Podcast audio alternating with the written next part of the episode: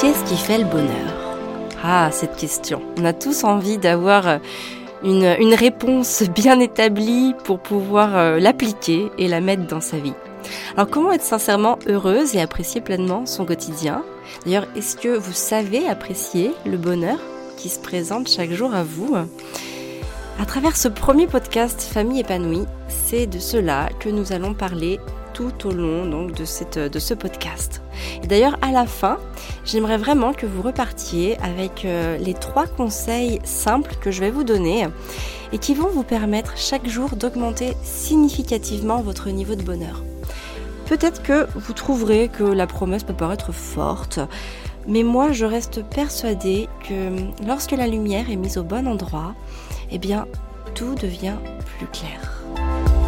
Bonjour, je suis Amélie et je vous souhaite la bienvenue sur le podcast Famille épanouie. Un podcast dédié aux mamans qui veulent vivre une parentalité sereine et épanouie sans s'épuiser. Ma mission est de vous transmettre les conseils et les astuces qui vous permettront de vivre plus sereinement votre vie de femme et de maman. Grâce à des astuces simples et faciles à mettre en place, vous serez, je l'espère, prête à vivre l'une des plus belles pages de votre vie sans culpabilité ni regret. Si vous appréciez ce podcast, la meilleure façon de le soutenir est de lui mettre une note de 5 étoiles sur la plateforme de podcast que vous utilisez. Ainsi, vous permettrez à d'autres de le découvrir plus facilement. Aujourd'hui, on vit dans un monde qui va vite, dans un monde qui est dense, intense. Et surtout, j'ai vraiment cette sensation que les promesses d'Eldorado sont nombreuses et sont partout. Limite, elles sont trop polluantes parce que plus il y en a, et en fait, plus on se dit qu'on fait pas bien les choses, et plus on culpabilise. Tu sais, quand tu entends plein de fois le message euh, ah, il faut faire ci pour être plus heureuse, il faut faire ça pour gagner en bonheur, ou euh, ne fais pas ci, ne fais pas ça. En fait, il y a un moment, tu sais plus où donner de la tête, et la seule chose qui te vient, c'est un moment de, enfin, une zone de cafouillage dans laquelle tu perds tes repères et tu perds ta confiance en toi. Et ça, c'est horrible parce que je trouve que c'est hyper contre-productif par rapport à ce qu'on veut vraiment. Et moi, je l'ai vraiment senti pour moi. Il y a un moment, face à toute cette info euh, de bonheur, notamment, bah, je savais plus où donner de la tête. Et euh, je me suis dit, mais il faut que j'arrête. Il faut que j'arrête de, de voir commencer tout le temps chez les autres, parce que finalement on s'observe beaucoup, on observe, on s'observe, on s'épie, on scrute ce qui se passe chez les autres, comme si c'était toujours la meilleure façon de trouver ce que l'on cherche. Et finalement, bah, tout au long de, ces expériences qui ont vraiment été négatives pour moi parce que, je me focalisais sur les autres et donc je ne me focalisais pas sur la bonne chose, bah finalement je pense que j'ai perdu du temps et, euh, et j'ai perdu de la matière à pouvoir nourrir mon propre bonheur. Donc du coup, je me suis vraiment recentrée sur moi. J'ai vraiment fait cet exercice de me dire, ok, euh, maintenant on s'en fiche un petit peu de ce qui va passer, euh, ce qui va se passer chez les autres refocalise-toi sur, euh, on va dire, euh, tes priorités, ou en tout cas, voilà, ce qui a de l'importance pour toi. Et ça, notamment, je l'ai, euh, beaucoup eu parce que je suis très proche donc de, ma mamie, de ma grand-mère, ma grand-mère paternelle, et donc je vais, je vais régulièrement la voir. Et quand je la vois, bah, j'aime beaucoup, beaucoup, beaucoup discuter avec elle de son enfance, des choses qu'elle a vécues, parce que alors je suis aussi une passionnée d'histoire et finalement je, vois que l'histoire se répète sans cesse. Il y a quelque chose que j'ai bien compris par rapport à, voilà toute ma passion dans l'histoire. Les choses sont souvent cycliques et elles se répètent. Et du coup en fait quand je quand ma grand-mère me raconte ces histoires, eh bien ça me permet aussi bah, de pouvoir euh, apporter des zones de lumière et des zones d'enseignement pour ma propre histoire. Et ça me permet vraiment de, voilà, de prendre ce que j'ai à prendre et de pouvoir me l'approprier et de me l'adapter. Et du coup, quand je parle avec ma grand-mère, donc elle parle de son enfance, et par exemple, bah, son enfance à elle, elle a été énormément marquée, c'était durant l'occupation allemande, et l'un de ses souvenirs les plus forts, c'est le bruit des chaussures des Allemands qu'elle entendait et quand ils traversaient son, son village. Et en fait, le bruit de ces chaussures, euh, elle me dit ça l'a marquée. Elle s'en souvient encore. Et elle se souvient aussi de la peur d'ailleurs qu'elle éprouvait à ce moment-là. Et, euh, c'est très, significatif parce que ce sont des, choses comme ça qui nous restent et qui viennent en fait nourrir aussi une insécurité. Et c'est intéressant d'en avoir conscience aussi dans nos vies quand on devient adulte. Bah, parfois, des peurs que nous pouvons avoir sont aussi, enfin, ou en tout cas, ont été nourries et entretenues par des choses que nous avons vécues euh, au préalable, notamment quand on était jeune. Et puis bien sûr, alors elle me donne des anecdotes aussi souvent un peu plus euh, joyeuses, on va dire ça comme ça. Elle me parle souvent du linge. Alors le lavage du linge, je pense que pour ma grand-mère c'était quelque chose de, très important parce que c'était assez compliqué dirons-nous, hein, par rapport à ce qu'on peut vivre aujourd'hui. Euh, évidemment, à l'époque, ma grand-mère est née en 1936, il n'y avait pas de machine à laver. Donc pour faire, pour laver du linge à cette époque-là, les gens faisaient bouillir de l'eau. Ensuite, ils ajoutaient euh, le mélange de cendres hein, qu'ils avaient euh, préalablement fait macérer et puis filtrer. Ensuite, ils mettaient leur linge. Ils laissaient euh, macérer ça toute la journée, à peu près toute la journée, toute la nuit. Et le lendemain, ils emmenaient ce linge dans une brouette. Et c'était les femmes et les enfants qui allaient au lavoir. Et là, ils battaient le linge, ils le frottaient et ils le rinçaient. Moi, je, trouve ça toujours énorme. En plus, j'ai de la chance parce que, déjà, ma grand-mère est toujours à mes côtés et euh, elle vivait dans un village non loin de, de, là où on vit. Et du coup, en fait, quand j'étais petite, elle nous emmenait souvent en voiture euh, bah, sur les lieux de son enfance et il y avait le lavoir. Donc, je me suis vraiment imprégnée de ce souvenir. Et, euh, et, puis voilà, et puis ma grand-mère en parle vraiment beaucoup. Et d'ailleurs, quand ces trois, enfin, quand ces six enfants sont nés, en fait, elle a eu six enfants, ma grand-mère. Alors, elle utilisait bien sûr des couches lavables. Et pour ses trois premiers enfants, justement, elle n'avait pas de machine à laver. Donc elle devait tout gérer à la main. Voilà. Et c'est vrai que quand j'ai eu euh, mon deuxième enfant, Gaspard, et que je me suis mis aux couches lavables, bah c'est une des premières choses que ma grand-mère m'avait dit. Elle m'avait dit ah, bah dis donc, tu as de la chance parce que moi, euh, j'avais pas de machine à laver et évidemment, je devais tout laver à la main. C'était pas toujours évident. Et, euh, et, voilà, donc mes grands-parents, bah, ils ont eu par exemple une voiture à la naissance de leur deuxième enfant. Et euh, il profitait de la cure thermale de ma grand-mère pour partir en vacances. Il partait à la Bourboule, donc dans le massif central. Et voilà, elle me raconte toutes ces petites anecdotes, des choses très simples. Et euh, voilà, des choses qu'il a, je crois qu'il la nourrissait sincèrement de bonheur. Et, et quand je quand j'en parle avec ma grand-mère, c'est toujours voilà des choses très heureuses. Et malgré la la rudeur de la vie qu'elle a vécue, eh bien, elle donne toujours une, impression bah, d'apaisement, de sérénité. Euh, et, c'est très intéressant de se nourrir de ça. Parce que finalement, quand je l'entends me parler de ces anecdotes, je me rends compte que nos vies à nous, elles sont tellement plus faciles. Si on transpose nos quotidiens, nous, on peut, enfin, on a des aides en tout genre. Hein. Euh, on, a du, on a un lave-linge et un sèche-linge qui va laver le linge et qui va le sécher.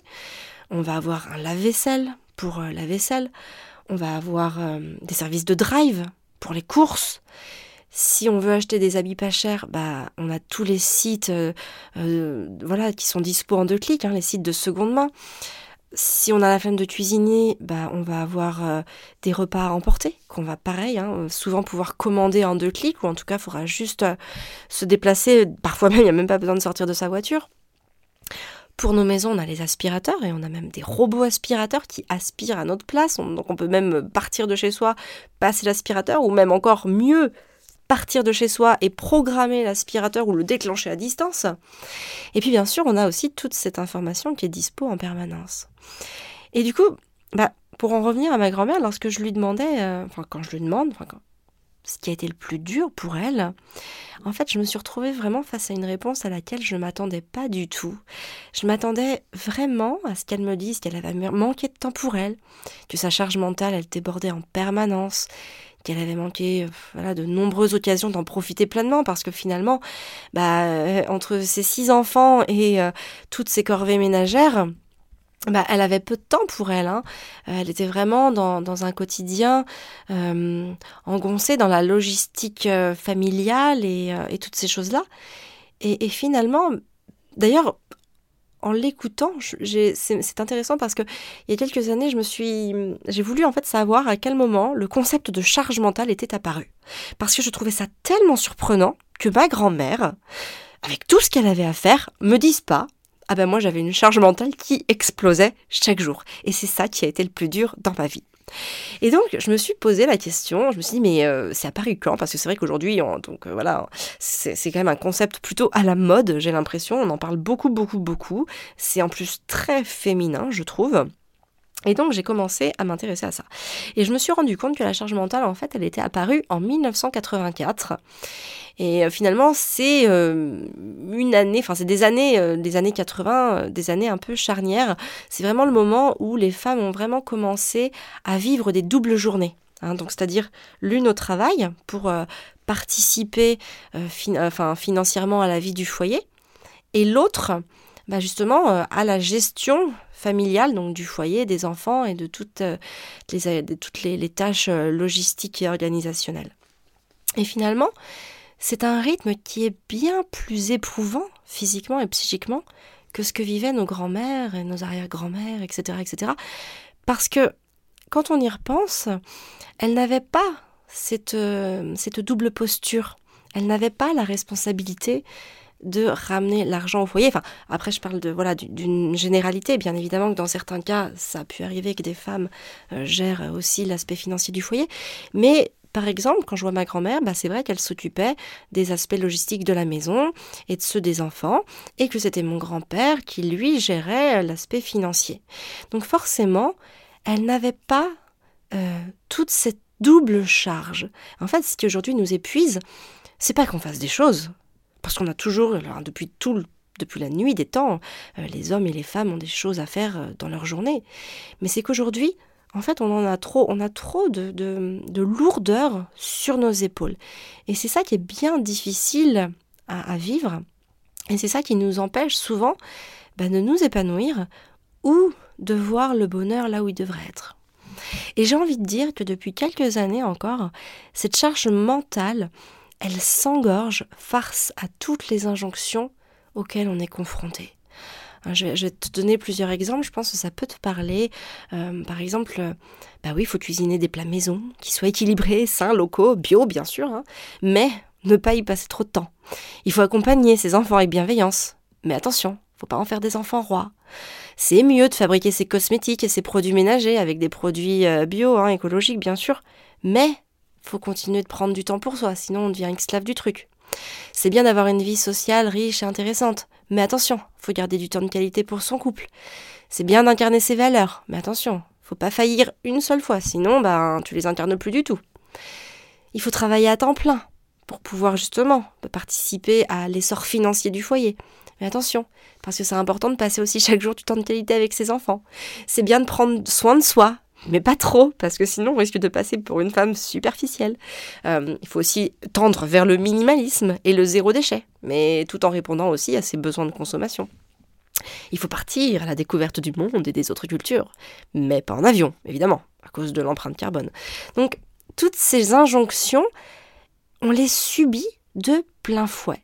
Et c'est pas évident parce que, voilà, euh, parfois on a envie de partir en voyage et, euh, et oui, c'est sûr que si tu veux aller en Thaïlande et que tu vas pas en avion, bah, il va te falloir beaucoup, beaucoup de temps. Alors qu'est-ce qu'on fait? On part plus, on reste, on reste euh, aux environs de chez soi ou on part en voiture, ce qui limite les trajets? Ou alors, bah voilà, est-ce que on se fait plaisir et on part un peu plus loin? Et puis c'est sûr que bah oui, on, on va, il y aura une empreinte carbone qui sera associée. Mais toutes ces injonctions, elles nous pèsent. Et finalement, nos, grands-mères, nos arrière-grands-mères n'avaient pas ces injonctions-là.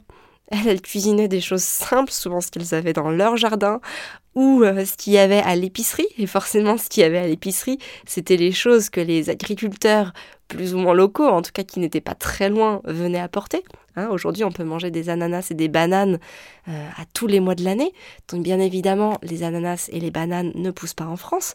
Donc, celui qui en achète, rien que le fait d'en acheter, on pourrait se dire, ben euh, oui, on va culpabiliser parce que je suis en train d'acheter euh, des bananes ou de l'ananas qui est venu en avion, donc qui, a provoqué une empreinte carbone qui n'est pas local, qui n'enrichit pas les gens de mon coin, etc. etc. Donc c'est très compliqué. Et finalement, quand j'ai demandé, donc quand même pour en revenir à mon histoire, quand j'ai demandé à ma grand-mère ce qui avait été le plus dur à vivre pour elle dans sa vie, elle m'a répondu, c'est de ne pas avoir pu allaiter. En fait, elle a eu donc six enfants et elle n'a pas pu allaiter parce que son médecin euh, lui a dit que son lait n'était pas bon qu'elle risquait d'empoisonner ses enfants. Alors évidemment, elle m'a toujours raconté cette histoire, je ne sais absolument pas si elle est vraie euh, ou si euh, les émotions ont pris le dessus sur cette histoire, mais en tout cas, voilà, elle n'a pas pu allaiter ses enfants, et ça c'est un fait avéré. Et finalement, cette réponse, elle m'a donné une grande leçon, et surtout elle m'a permis de me reconnecter à l'essentiel. En fait, souvent, dans nos vies, on a tendance à se raccrocher à des choses matérielles. Alors, c'est pas de notre faute. Hein. Euh, c'est souvent des idées qui sont en très grande partie véhiculées par la société de consommation dans laquelle on évolue. Et on se laisse facilement en plus happer par ces sirènes de la consommation et on arrive à se persuader que nous serons plus heureux avec tel ou tel objet. Et finalement, quand j'écoute ma grand-mère, qui me dit que ce qui était le plus dur à vivre pour elle, en tout cas hein, pour elle, c'est son exemple personnel, c'est le fait de ne pas avoir pu allaiter, ben, je trouve ça très porteur de sens. C'est porteur de sens parce que déjà d'une, ma grand-mère, je, connais son enfance, je connais sa vie et je sais qu'elle n'a jamais été euh, dans l'abondance financière, hein, que c'était même plutôt rude de ce côté-là et que du coup elle n'a pas connu hein, d'abondance matérielle et qu'en plus de ça, voilà, il y a tout un aspect de, sa logistique qui était quand même difficile. Il y avait beaucoup de travail physique à effectuer. Et forcément, avec six enfants, déjà moi je sais que j'en ai trois, euh, voilà, c'est pas tous les jours euh, facile au quotidien. Ça me demande souvent beaucoup de ressources et d'énergie. Donc j'imagine avec euh, déjà avoir vécu six grossesses, hein, un corps qui a vécu six grossesses à peu près à 2-3 ans d'écart à chaque fois, avec six enfants donc à, assumer au quotidien, principalement seul, hein, puisque bon, mon grand-père travaille quand même beaucoup à l'extérieur, et eh ben j'imagine, enfin en tout cas je me serais attendue à ce qu'elle me dise que c'était plutôt sur ces aspects-là. Et finalement, voilà, c'est le fait qu'elle me dise ça, ben, ça m'a vraiment donné une grande leçon et ça m'a vraiment permis, à un moment de ma vie, de me dire, ok, je, je pour ne rien regretter plus tard, qu'est-ce que je, qu'est-ce que je dois faire? Pourquoi je dois faire les choses. Et c'est ça qui m'a porté, c'est de trouver mon pourquoi. Avoir un pourquoi fort et puissant qui m'aide énormément dans les moments où justement c'est plus difficile. Parce que c'est pas dans les moments où ça va bien qu'on a besoin de se rappeler pourquoi on fait les choses. C'est dans les moments où on va moins bien, où on est fatigué, on n'a pas le moral, où notre boss il nous a pris la tête, où on s'est engueulé avec son conjoint, où les enfants ils ont pas rangé leurs affaires et qu'il y en a partout dans la maison, et qu'il y a des invités qui arrivent et qu'on n'en peut plus. C'est dans tous ces moments-là qu'on a besoin de se reconnecter à son pourquoi.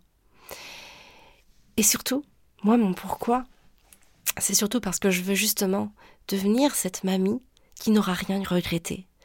Je veux vraiment être cette mamie, en tout cas, qui n'aura pas de regrets liés au fait de ne pas avoir essayé.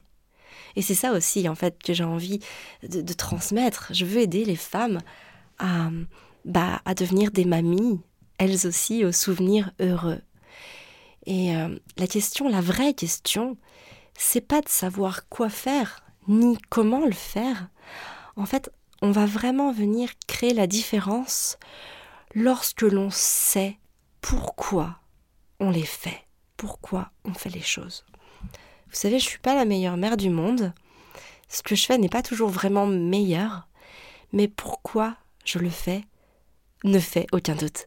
C'est parce que je ne veux jamais rien regretter.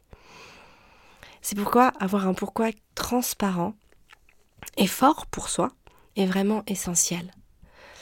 Dans le monde dans lequel on vit, il y a beaucoup de messages incitatifs comme la peur ou la pression sociale, qui nous incite à prendre une décision dans un sens ou dans l'autre en aiguisant des désirs en nous, mais des désirs irraisonnés, ou alors même parfois en jouant sur nos peurs. Mais finalement, c'est lorsque notre sentiment émotionnel dépasse l'insécurité, l'incertitude ou nos rêves que la réaction émotionnelle s'aligne avec la manière dont nous nous percevons. Et c'est à ce moment-là que notre comportement passe d'un état où nous sommes motivés à un état où nous sommes inspirés. Et lorsque l'on devient inspiré, nos décisions sont davantage alignées à la personne que nous sommes. Et ça, c'est vraiment fondamental. Et ça vient créer une différence énorme dans nos quotidiens, dans notre culpabilité, hein, pour moins culpabiliser, en tout cas dans tous les aspects qui peuvent parfois s'avérer négatifs. Alors, avant de te présenter les choses du quotidien que, que, je me suis appliquée pour moi, pour vivre plus sereine et épanouie chaque jour, je voudrais te notifier un petit point d'attention que je trouve super important. L'été dernier, j'ai lu un livre qui s'appelle euh, Mission Yoga. Alors, excuse-moi du pronom, de la prononciation, je, crois que ça se dit Yuya, Mission Yoga. Euh, c'est le, truc euh, danois pour se sentir bien, de bien-être. Donc, c'est un livre de Caroline Franc. C'est un roman hyper agréable à lire. Je l'ai lu sur la plage pendant que les enfants jouaient. Évidemment, je les regardais, évidemment. Mais en tout cas, j'avais passé une super après-midi. Je l'ai quasiment lu en d'une traite. Et enfin, j'avais un petit peu commencé à le lire avant, mais vraiment, euh, j'étais tellement euh, prise dedans, ça se lit tellement facilement que voilà, je, l'avais lu en une journée. Et en fait, il y a, le seul truc que je me rappelle d'ailleurs du livre, enfin, le seul truc, non, évidemment, je me rappelle de l'histoire, mais on va dire le, le, tips de ce livre, le truc qui, voilà, qui a créé la différence pour faire de ce livre un livre que j'ai trouvé extraordinaire, c'est cette petite phrase. À un moment, l'auteur, elle écrit Ce n'est pas parce qu'on est triste qu'on doit être malheureux. Et cette phrase, je l'ai trouvée, mais extraordinaire. Et en fait, c'est tellement vrai. Et je me suis dit, en fait, en réfléchissant, que je pouvais la transposer dans l'autre sens. C'est-à-dire, bah, ce n'est pas parce qu'on n'est pas heureux tout le temps qu'on doit être malheureux. En fait, si tu réfléchis bien, si tu observes bien d'ailleurs, d'ailleurs c'est mon propre cas, les gens heureux ne sont pas dans un état de bonheur permanent. Ils vivent aussi des tracas, du stress, euh, parfois ils sont oppressés, parfois ils manquent de confiance, parfois ils vivent des situations inconfortables. Et en fait, le vrai problème, il ne dépend pas des situations qu'ils vivent. Ce qui est important, et ce qui fait la différence pour tous ces gens-là, les gens, ceux qui se disent heureux, c'est ce qu'ils font dans chacune de ces situations. Le bonheur ne dépend absolument pas de ce que nous avons, il dépend de ce que nous faisons. Et ça, je pense que c'est essentiel à comprendre. Tout autant que, ben, pour être heureux, en tout cas, être heureux, ça ne veut pas dire être heureux tout le temps. Et je crois que quand on, assimile ça, quand on, quand on met ça en soi, ben, ça nous permet beaucoup plus de, de légèreté pour, euh, pour attraper ces moments de bonheur finalement du, quotidien. Et justement, j'en viens à ce que je voulais t'expliquer dans ce podcast. Donc, euh, les petits riens, très ordinaires, mais qui ont un pouvoir extraordinaire sur notre niveau de bonheur. Alors, le premier, c'est le lien social. Selon des recherches publiées dans un journal américain qui s'appelle The Journal of euh, Happiness Studies, le lien social est un facteur majeur de bonheur. Et on ne parle pas ici hein, du cercle d'amis ou de la famille, c'est pas de ça dont il est question ici, c'est plutôt de sa façon de se comporter envers les autres. En fait, la gentillesse, c'est un investissement très fructueux car elle favorise vraiment les rapports sociaux et les émotions positives. Et moi, je l'ai souvent euh, pu l'apprécier à mes dépens. Euh, dans ma vie de tous les jours, j'essaye vraiment d'être gentille avec les autres. Alors, euh, c'est pas gentil, euh, voilà, pour être gentille. Je, veux sincèrement, en fait, être gentille parce que je sais qu'en étant gentille, bah, les autres vont être facilement plus sympas avec moi. Et finalement, bah, le jour où j'ai besoin de m'adresser à eux, c'est quand même plutôt cool bah, d'avoir des gens qui vont être euh, prêts à me rendre service parce que ils savent aussi que moi aussi je peux être amenée à leur rendre service. Et, l'autre jour, on regardait un, épisode de Heidi avec les enfants. En ce moment, en ce moment je regarde Heidi euh, sur Netflix avec les enfants. Euh, j'adore ce dessin animé-là. Je connaissais pas vraiment finalement l'histoire d'Heidi et je trouve ça vraiment trop mignon. Enfin, en tout cas, la manière dont le dessin animé l'amène, euh, c'est hyper bienveillant et je trouve que ça, voilà, c'est vraiment un point positif parce qu'on s'écarte un petit peu des dessins animés qui peuvent parfois être pas toujours très bienveillants envers les enfants notamment. Et finalement, ce que vit la petite Heidi, c'est bon, voilà, c'est très gentil, c'est très mignon, c'est vraiment agréable à regarder. Et donc l'autre jour, donc on regardait un épisode, c'était un épisode euh, avec le clocher.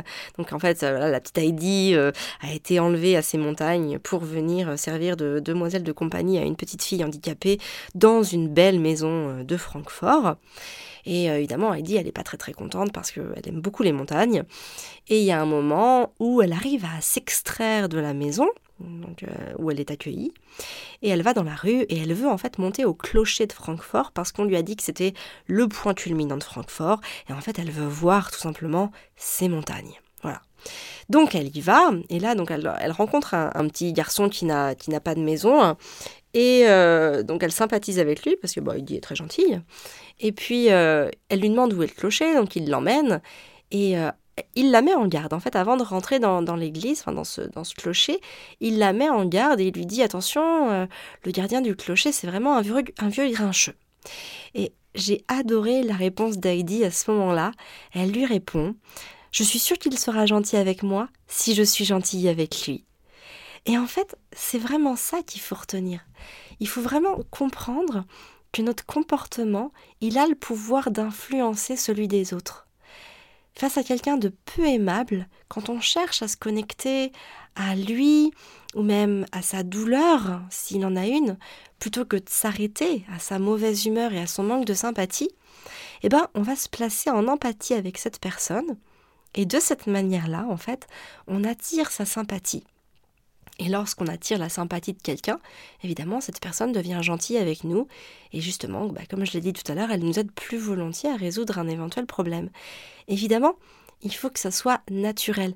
Si euh, tu cherches à être gentil pour faire exprès, je pense que ça ne marchera pas. Je pense que la démarche doit vraiment être naturelle. En tout cas, moi, je sais que c'est hyper naturel. Et parfois, ça ne marche pas, des fois, j'y arrive pas, parce que des fois, j'ai trop de choses en moi, trop d'émotions négatives en moi, et du coup, euh, bah, il peut m'arriver euh, voilà, d'être plus sèche avec quelqu'un. Mais en faisant quand même toutefois attention à euh, de pas voilà de, de, pas trop faire n'importe quoi non plus. Et en fait, je me rends compte que les gens le ressentent, le ressentent énormément. Et en fait, de moi-même, quand je m'aperçois de ça, je me dis toujours mais en fait cette personne là, c'est pas de sa faute à elle. D'ailleurs, c'est de la faute de personne. C'est souvent à cause de moi hein, que les choses m'arrivent.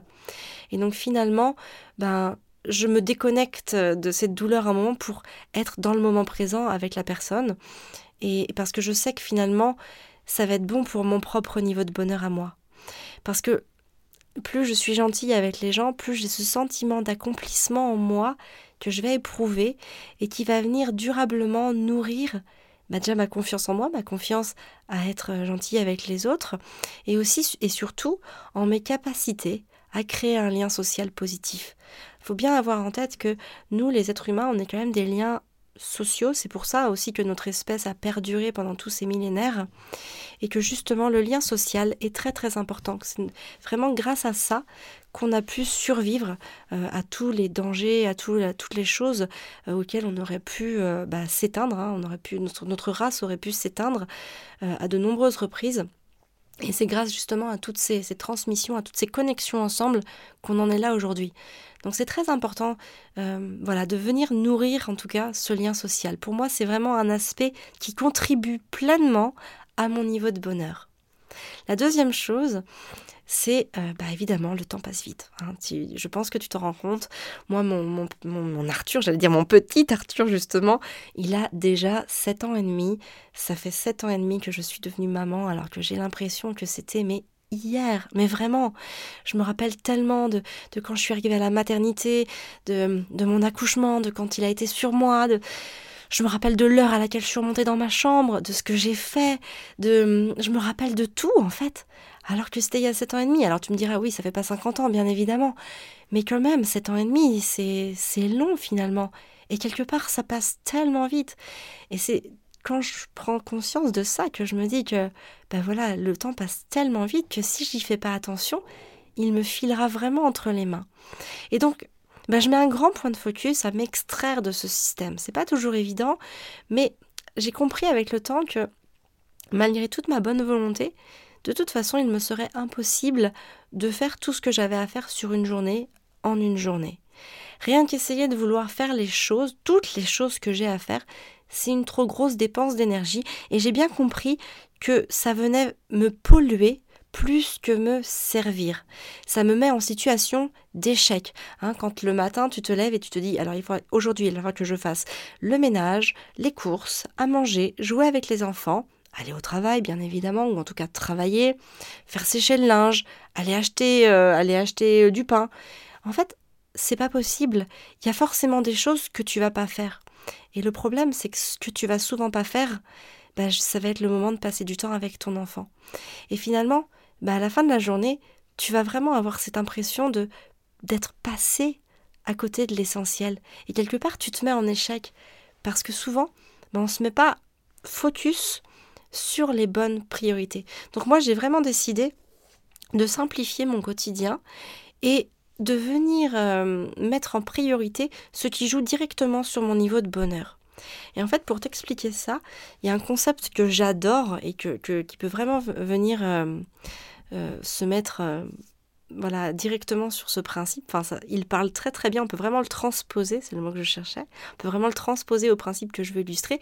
C'est la métaphore des gros cailloux. Je ne sais pas si tu la connais, mais si tu la connais pas, c'est pas grave, je vais te la faire découvrir. Et si tu la connais, c'est tant mieux parce que ça te permettra de l'entendre une deuxième fois. Et, je trouve que cette, cette histoire, elle est, elle est vraiment euh, très très parlante. Donc en fait, c'est l'histoire d'un expert qui tient une conférence sur la meilleure façon de planifier son temps et il propose une expérience à son public. Donc il prend un grand bocal de verre et il le remplit à ras-bord de gros cailloux. Hein. tu imagines des, cailloux euh, de la taille d'une balle de tennis à peu près. Et puis il demande à son public Est-ce que le bocal est plein? Alors évidemment, le public répond oui, bien sûr. Et euh, là il répond Ok, on va voir.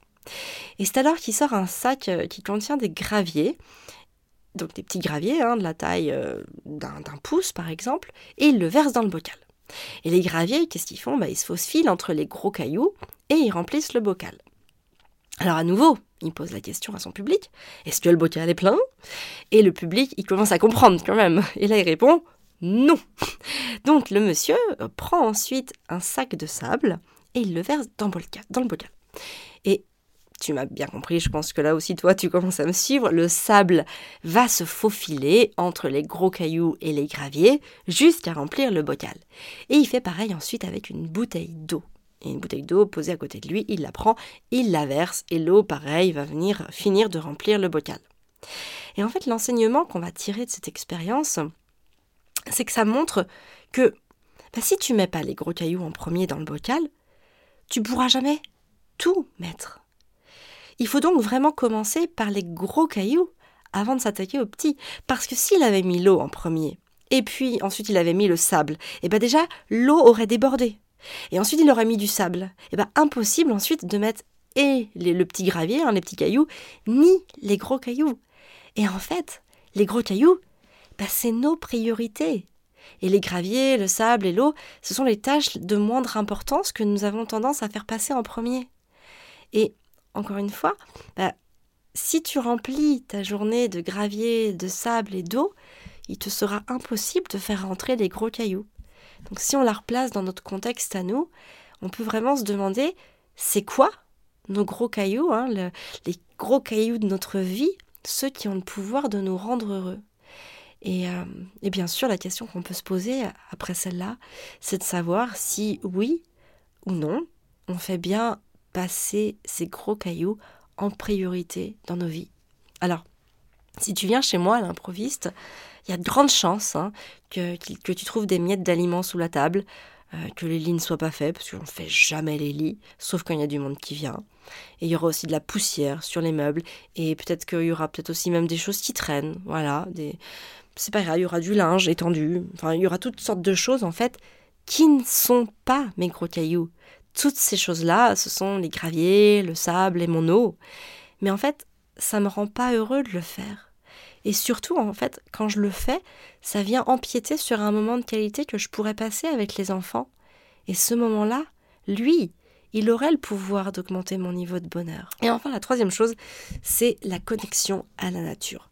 Moi, je me suis souvent rendu compte à quel point je me sentais apaisée dès que j'allais marcher dehors.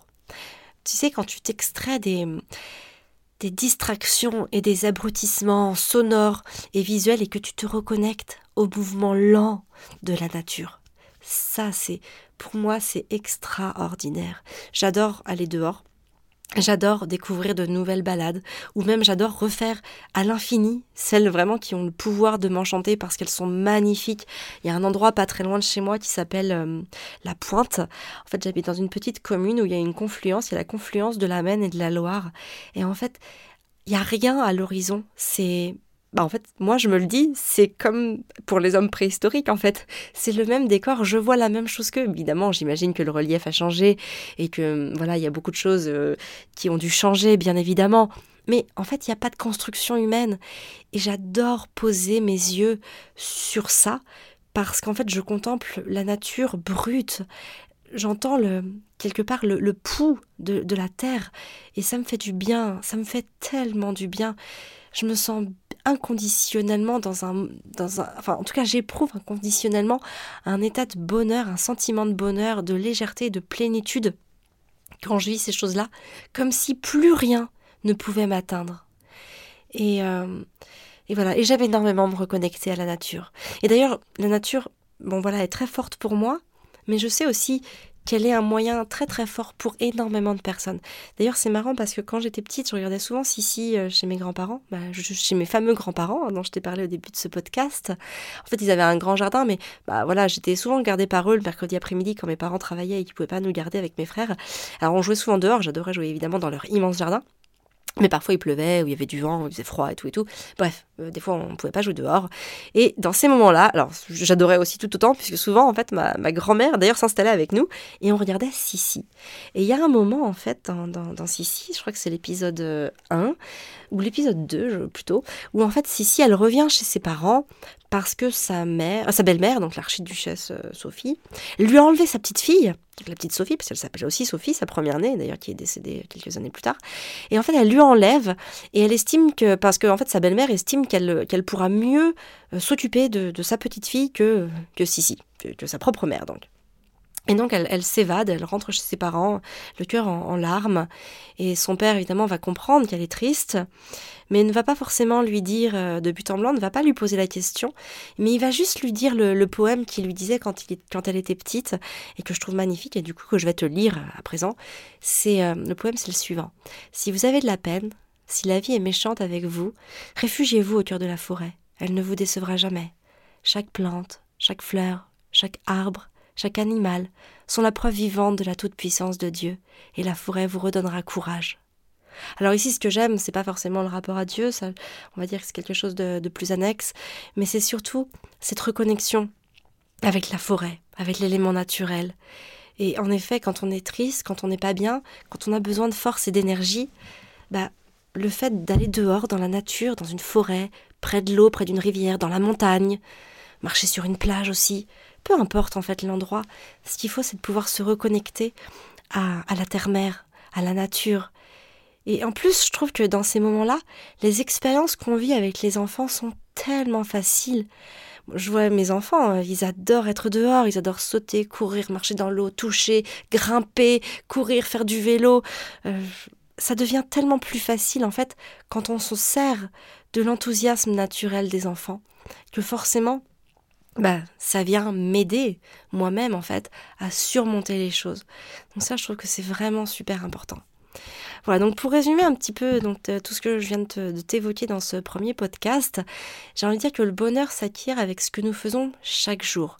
Il va vraiment se nourrir de notre pourquoi. Plus euh, on sait pourquoi on fait les choses, plus on va être aligné avec nous-mêmes et plus ça sera facile et agréable pour nous bah, de cheminer en fait d'expérience en expérience. Donc pour te récapituler les trois euh, aspects sur lesquels tu peux vraiment venir influencer ton niveau de bonheur euh, de manière favorable, la première c'est bah, voilà, sois gentil avec les autres, euh, gentil le plus naturellement possible, avec le plus d'envie aussi, hein, vraiment l'envie d'être gentil, parce que influencer le, le comportement des autres par le biais de son propre comportement, c'est vraiment une posture enrichissante humainement parlant. La deuxième chose, c'est d'identifier des gros cailloux de bonheur et surtout de les faire passer en priorité dans ta vie car vraiment ces gros cailloux de bonheur vont avoir une influence directe sur ton niveau de bonheur au quotidien. Et enfin, la troisième chose, c'est de vivre en harmonie avec notre environnement De cette manière, on fait entrer le calme et la sérénité dans sa vie. Voilà, j'ai aussi envie de vous dire, souriez à la vie en commençant par vous offrir votre plus beau des sourires chaque matin. Moi, c'est quelque chose que je m'offre chaque matin. Peu importe si j'ai passé une mauvaise nuit, si les enfants se sont réveillés trois fois, que l'un d'eux euh, a eu une fuite urinaire, qu'il y en a un qui a vomi, ou euh, qu'il a fait un cauchemar, ou qu'il s'est, euh, je sais pas, qu'il s'est réveillé dix fois, qu'il a eu soif, qu'il a eu envie de se lever pour faire pipi. Peu importe en fait. Ou alors que ma nuit a été juste extraordinaire et que je, j'ai dormi d'une traite de A à Z. En fait, peu importe. Je me souris chaque matin je suis pas coiffée, je suis pas lavée, j'ai voilà, j'ai une haleine qui sent pas bon, j'ai j'ai des cernes souvent le matin, j'ai les traits tirés le matin souvent, c'est pas c'est pas folichon folichon hein, euh, d'être euh, voilà de, de voir sa tête au réveil, mais en fait, peu importe. Je m'offre un sourire et ça me fait du bien parce que c'est le reflet que j'ai de moi. C'est le reflet presque, j'ai envie de dire, le reflet de mon âme. Et ben voilà, d'être quelqu'un qu'on sait souriant, joyeux, gai, bah c'est agréable. Et en fait, de cette manière-là, on travaille à se, à se percevoir positivement. Et finalement, bah on se rend compte que ce que l'on recherche, on l'a déjà en nous. Donc il faut le faire émerger. Et j'ai envie de conclure ce podcast par une, par une petite phrase que j'aime me, répéter. C'est le bonheur, c'est vivre chaque jour toutes ces petites choses que l'on ne regrettera jamais. Voilà, j'espère vous avoir vraiment apporté des pistes de réflexion simples et concrètes à mettre en place pour rendre vos quotidiens plus sereins et épanouis. En tout cas, je vous remercie beaucoup de l'avoir écouté, de m'avoir écouté. Sachez aussi que bah, depuis des années, en fait depuis plusieurs années maintenant, ma mission c'est vraiment de guider les femmes vers une vie plus sereine et épanouie.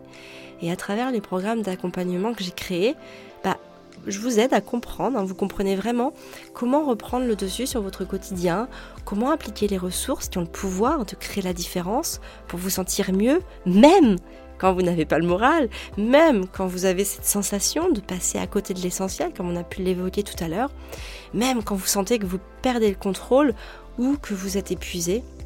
Ce sont souvent des, choses que l'on ressent en tant que maman, euh, l'épuisement. Et voilà, moi je, viens vraiment euh, créer la différence dans vos vies pour vous aider à aller bien, même quand ça va pas. Voilà, alors sachez aussi que vous retrouverez les notes rédigées de ce podcast dans la lettre Famille épanouie que nous envoyons tous les dimanches. Dans cette lettre, vous retrouverez aussi un mantra pour inspirer positivement votre vie. Vous retrouverez une recette saine et gourmande. Alors en général, hein, que les enfants aiment, puisque ce sont des recettes que je fais moi-même pour mes enfants hein, et accessoirement pour Fabien, mon mari donc, et moi évidemment. Euh, ce sont des recettes vraiment pratiques pour les mamans parce qu'elles se préparent en quelques minutes avec des choses, des ingrédients hyper faciles en général que l'on a euh, euh, chez soi, ou en tout cas voilà, qu'il est très simple d'acheter.